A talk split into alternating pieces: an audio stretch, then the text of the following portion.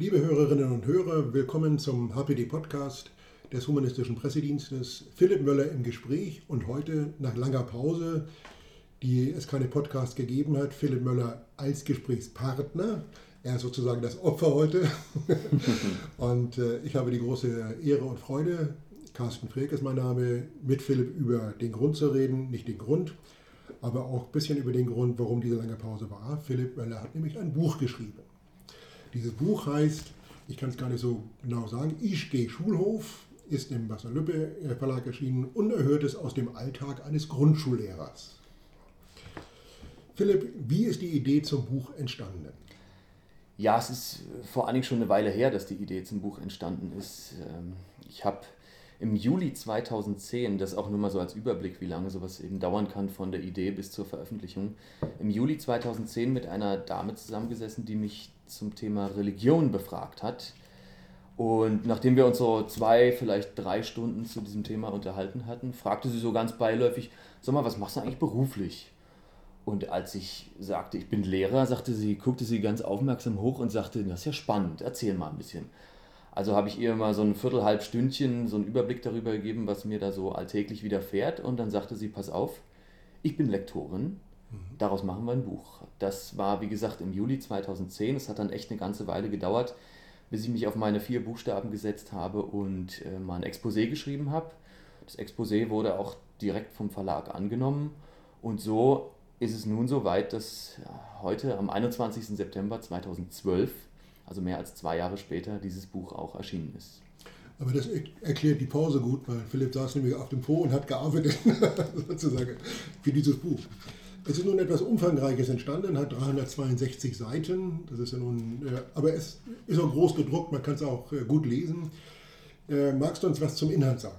Ja, gerne. Es ist, also dieses Buch ist, wie der Untertitel ja schon andeutet, wirklich ein Erfahrungsbericht aus meiner Zeit als Lehrer. Ähm, die Zeit war größtenteils ziemlich schwierig. Ich habe auch eine Menge spaßiger Elemente gehabt, auch solche, solche Elemente, die eben nicht nur tragikomisch waren, sondern die wirklich auch sehr positiv waren. Aber insgesamt war es eine sehr heftige und bewegende, rührende Zeit. Äh, ich sage mal gleich dazu, dass ich äh, in Berlin an mehreren Schulen gearbeitet habe, die wir aus Anonymitätsgründen zu einer Schule zusammengefasst haben. Es gilt übrigens auch für Personen, also ich habe natürlich alle Personen, alle Orte mhm. äh, umbenannt, ähm, einfach damit die Leute nicht zu erkennen sind. Das Buch beginnt mit meinem eigentlich völlig skurrilen Einstieg in diesen Job. Ich habe ja erstmal angefangen als Assistent der Schulleitung zu arbeiten, bis mein damaliger Schulleiter auf mich zukam und sagte, Herr Möller, wollen Sie nicht Lehrer werden? Ich sage, ja, wie, ich habe hab ja überhaupt nicht Lehramt studiert. Ich bin zwar Diplom-Pädagoge, aber eben mit Schwerpunkt Erwachsenenbildung. Da sagt er, das ist überhaupt kein Problem. Äh, es gibt hier in Berlin ein Programm, das nennt sich PKB, Personalkostenbudgetierung. Und da kann ich jeden einstellen, der sich, den ich dafür geeignet halte, als Lehrer zu arbeiten. Ich habe mich zwar lange genug dagegen gewehrt, irgendwie in die Fußstapfen meiner Eltern zu treten, aber dann war es doch soweit und ich war ja damals schon für die Buskampagne aktiv und da man eben mit der professionellen Gottlosigkeit nicht sonderlich gut Geld verdienen kann, musste ich ja irgendwie äh, äh, auch ähm, für mein Konto sorgen und habe unterschrieben. Und letztlich äh, kam es dann zu einer, wie ich finde, ziemlich schrägen Szene, die ich auf Seite 20 in dem Kapitel Schmerzlich Willkommen niedergeschrieben habe. Und vielleicht lese ich einfach mal daraus vor, damit den Hörern auch klar wird, wie das läuft ich hatte also dann das erste Gespräch mit dem Schulleiter und er sagte mir dann, ja, es gibt also eine Dame, die hat vorher diese Klassen unterrichtet und die wird sie jetzt in die großen Geheimnisse der Lehrkunst einweisen. Als ich die Tür zum Lehrerzimmer öffne, sitzt Frau Dremel am großen Konferenztisch und starrt aus dem Fenster. Nach meiner Begrüßung nimmt sie noch einen großen Schluck Kaffee und kramt dann zwei Mathebücher hervor. Hast du denn schon oft Mathe unterrichtet? fragt sie, während sie die richtige Seite heraussucht. Nein, noch nie. Ach so, Sie wirkt verständlicherweise etwas überrascht. Was sind denn dann deine Fächer? Gar keins, ich bin gar kein Lehrer. Vor Schreck klappt sie das Buch zu und guckt mich mit weit aufgerissenen Augen an. Hätte ich ihr das vielleicht schon dabei bringen sollen? Wie jetzt? fragt sie und sieht mich an, als hätte ich ihr gerade erklärt, ich würde die nächsten Ferien bei meinen Verwandten auf dem Mond verbringen. Ich habe Erwachsenenbildung studiert und arbeite bis zu den Sommerferien als Vertretungslehrer. Ist ja verrückt, sagt sie und kratzt sich am Kopf.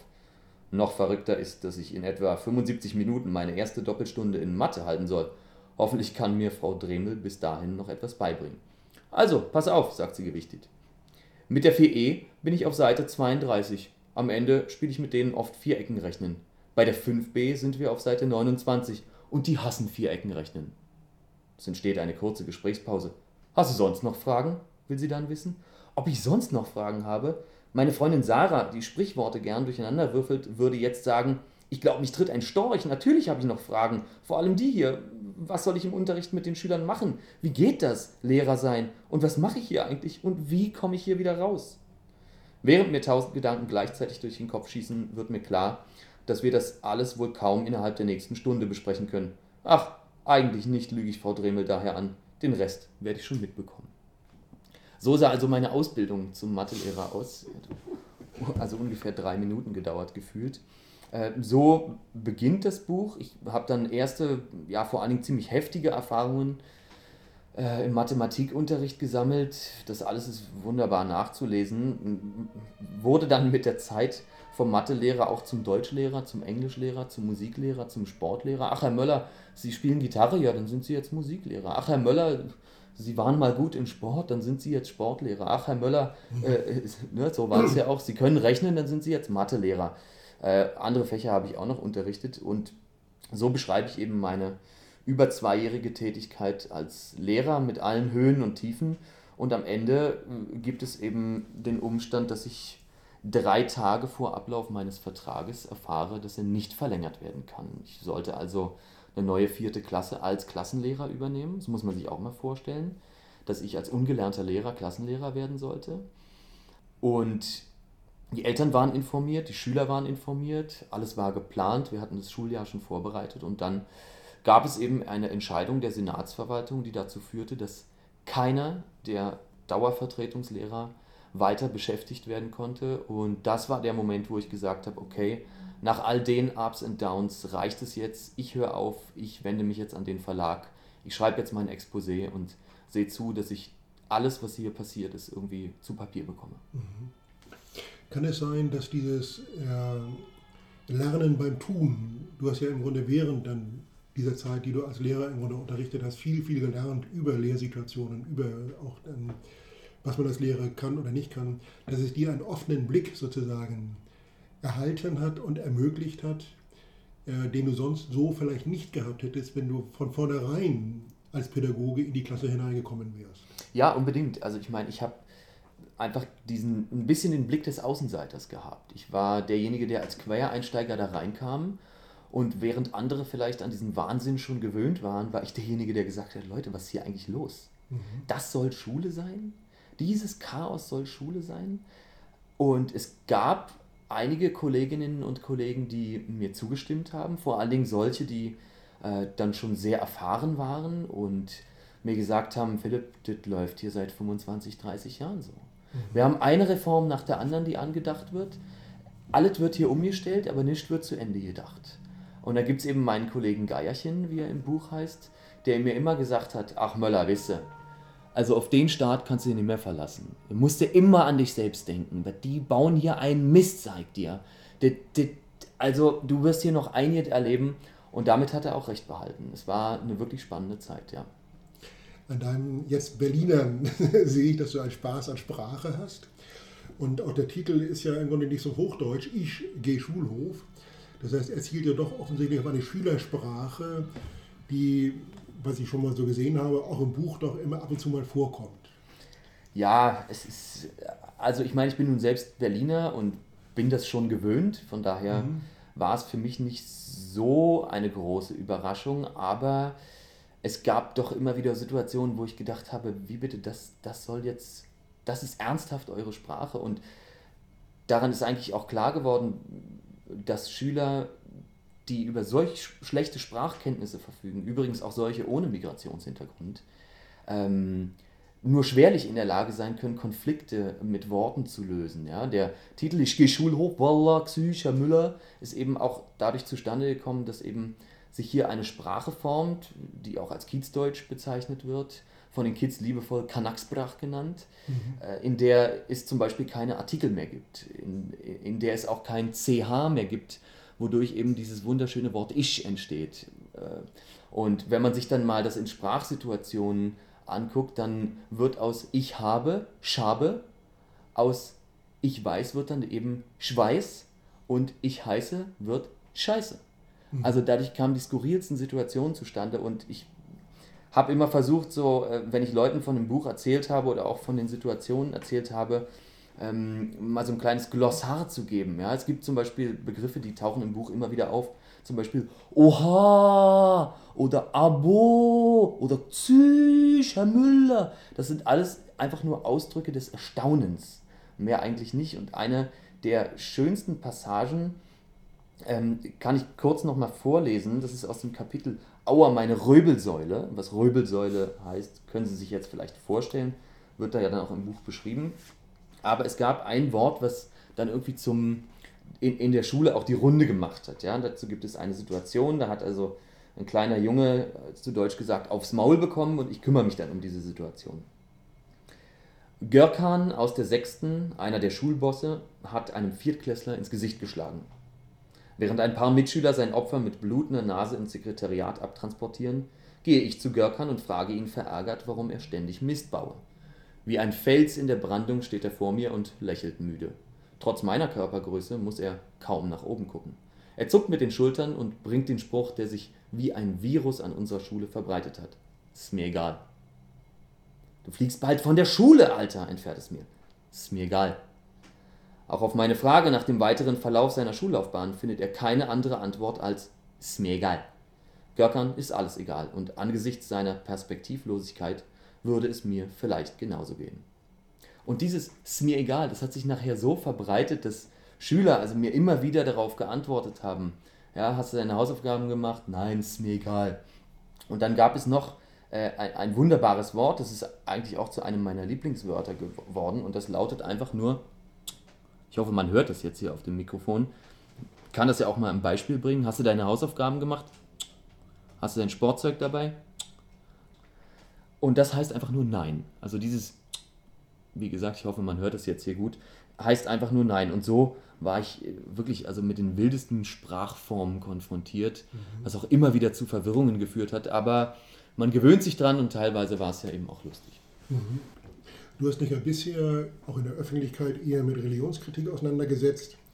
Ist dieses Thema in das Buch auch mit eingeflossen? Ja, also erstmal muss man dazu sagen, ähm, dass an mehreren Schulen, an denen ich gearbeitet habe, auch äh, Kirchenglocken in der Nähe zu hören waren, teilweise sehr laut. Und das hat derart genervt. Ja, ich meine, die Schüler haben sich vielleicht gefreut, dass mal fünf Minuten Unterrichtspause war, aber für mich als Lehrer war das immer doof. Ähm, und dann habe ich ja teilweise eben auch an Schulen unterrichtet, in denen der, wie man so schön sagt, der Migrationsanteil relativ hoch war dadurch eben auch viele Schüler mit muslimischem Hintergrund dann auf Schüler entweder mit religionsfreiem Hintergrund oder mit christlichem zusammentrafen. Und es war nicht selten, dass ich auf dem Schulhof einfach äh, zum Beispiel das, den Begriff Schweinefleischfresser als Schimpfwort gehört habe. Und es gibt ein spezielles Kapitel mit dem Titel Schwule Dinosaurier, in dem ich ziemlich genau beschreibe, welche Konflikte das so mit sich bringen kann. Und auch da würde ich jetzt vielleicht einfach ganz kurz mal daraus vorlesen denn dann wird vielleicht auch am deutlichsten, was da abgeht. Wir waren also unterwegs zu einem Ausflug und nachdem wir aus der U-Bahn gestiegen sind, geht das Kapitel dann so weiter. Oben angekommen möchte ich die heimatkundlichen Kenntnisse meiner Klasse auf die Probe stellen und frage in die Runde, wo wir uns nun befinden. Gärtnerplatz, Walla! ruft Oktay missmutig aus dem hinteren Teil der Kindertraube, die ich um mich geschart habe. Genau, Oktay. Wisst ihr auch, wofür diese Gegend berühmt ist? Wer hier so wohnt? Ich weiß nicht, überlegt er. Opfer? Juden? Bevor mir die Tragweite seiner Gedanken bewusst wird, kläre ich ihn darüber auf, dass es sich beim Gärtnerplatz um Berlins berühmtesten Schwulenkiez handelt. Allgemeine Bestürzung bricht aus. Einige der Mädels verstecken sich ängstlich hinter ihren Freundinnen. Angeekelte Gesichter mischen sich mit hysterischem Gelächter. Wo hast du uns hingebracht, Herr Müller? Bist du verrückt? fragt Aigül. Ich weiß natürlich, dass das Thema Sexualität, vor allem Homosexualität, in diesem Alter zu Lachsalven führt, aber das hier ist etwas anderes. Die Klasse wirkt völlig verstört auf mich, nahezu entrüstet. Herr Müller, Schwulheit ist verboten, erklärt mir Oktay endlich. Von Gott. Na, herzlichen Glückwunsch. Religiös bedingte Intoleranz in der sechsten Klasse. Ich bin kurz davor, den Ausflug abzubrechen. Schließlich erklärt mir Oktay dann auch noch stolz, dass seine Mutter ihm das beigebracht habe. Um eine Begründung für das Homoverbot gebeten, ist es dann allerdings die sonst so stille Medina, die den weltanschaulichen Vogel abschießt. Weil Adam und Eva waren auch nicht schwul, erklärt sie im vollen Brustton der Überzeugung. Sonst würde es uns jetzt nicht geben. Ja, an der Stelle mache ich mal Schluss. Den Rest kann man ja dann im Buch lesen. Es ist also wirklich so, dass ich äh, oft mit religiösen Konflikten konfrontiert war und das eben auch versucht habe, im Buch entsprechend abzubilden. Mhm. Welche humanistischen Elemente beinhaltet das Buch sonst noch? Oder anders gefragt, warum sollten HPD-Leser sich dafür interessieren? Also das Buch macht ja erstmal nicht den Eindruck, als sei es ein besonders humanistisches Buch. Es kommt mit diesem rotzigen Titel daher, Ich gehe Schulhof. Ähm, man muss natürlich dazu sagen, wer nichts weiß, muss alles glauben. Und ich denke, Humanisten müssen sich mit dem Thema Bildung beschäftigen. Äh, vor allen Dingen vor diesem Hintergrund und vor allem, wenn Bildung eben politisch vernachlässigt wird. Denn dann ist die Gefahr groß, dass hier eine Generation aus den Schulen kommt, die über so wenig Wissen über diese Welt verfügt, dass es leicht sein könnte, dass sie eben von religiösen Gruppen abgeholt werden. Nämlich genau aus diesem Grund.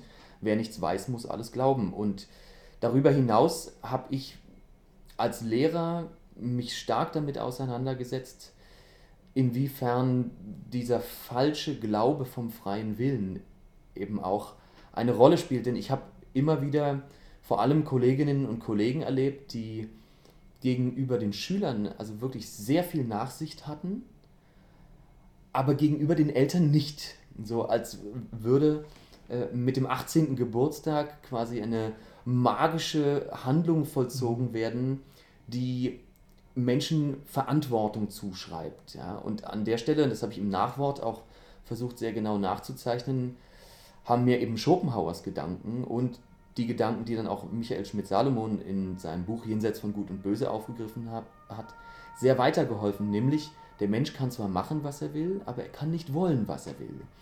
Und diese Einstellung hat mir als Lehrer wirklich unheimlich dabei weitergeholfen, nicht nur gegenüber Schülern Nachsicht zu zeigen, wenn sie sich vollkommen daneben verhalten, wenn sie andere beleidigen, andere niedermachen, andere mobben, wenn sie auch körperliche Gewalt zeigen, sondern ich habe auch gegenüber Eltern ein großes Verständnis entwickelt, die, von denen man wirklich sagen kann, dass sie ihre Pflichten als Erziehungsberechtigte stark vernachlässigen.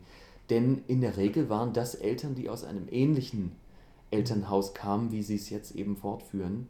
Und ich halte es für extrem wichtig in dieser ganzen Frage um soziale Ungleichheiten, auch um pädagogische Konzepte, anzuerkennen, dass alles, was wir heute sind, maßgeblich aus zwei Faktoren bestimmt wird, nämlich aus unserer genetischen Veranlagung und aus unserer sozialen Umwelt. Und für nichts von beidem haben wir uns aktiv entschieden.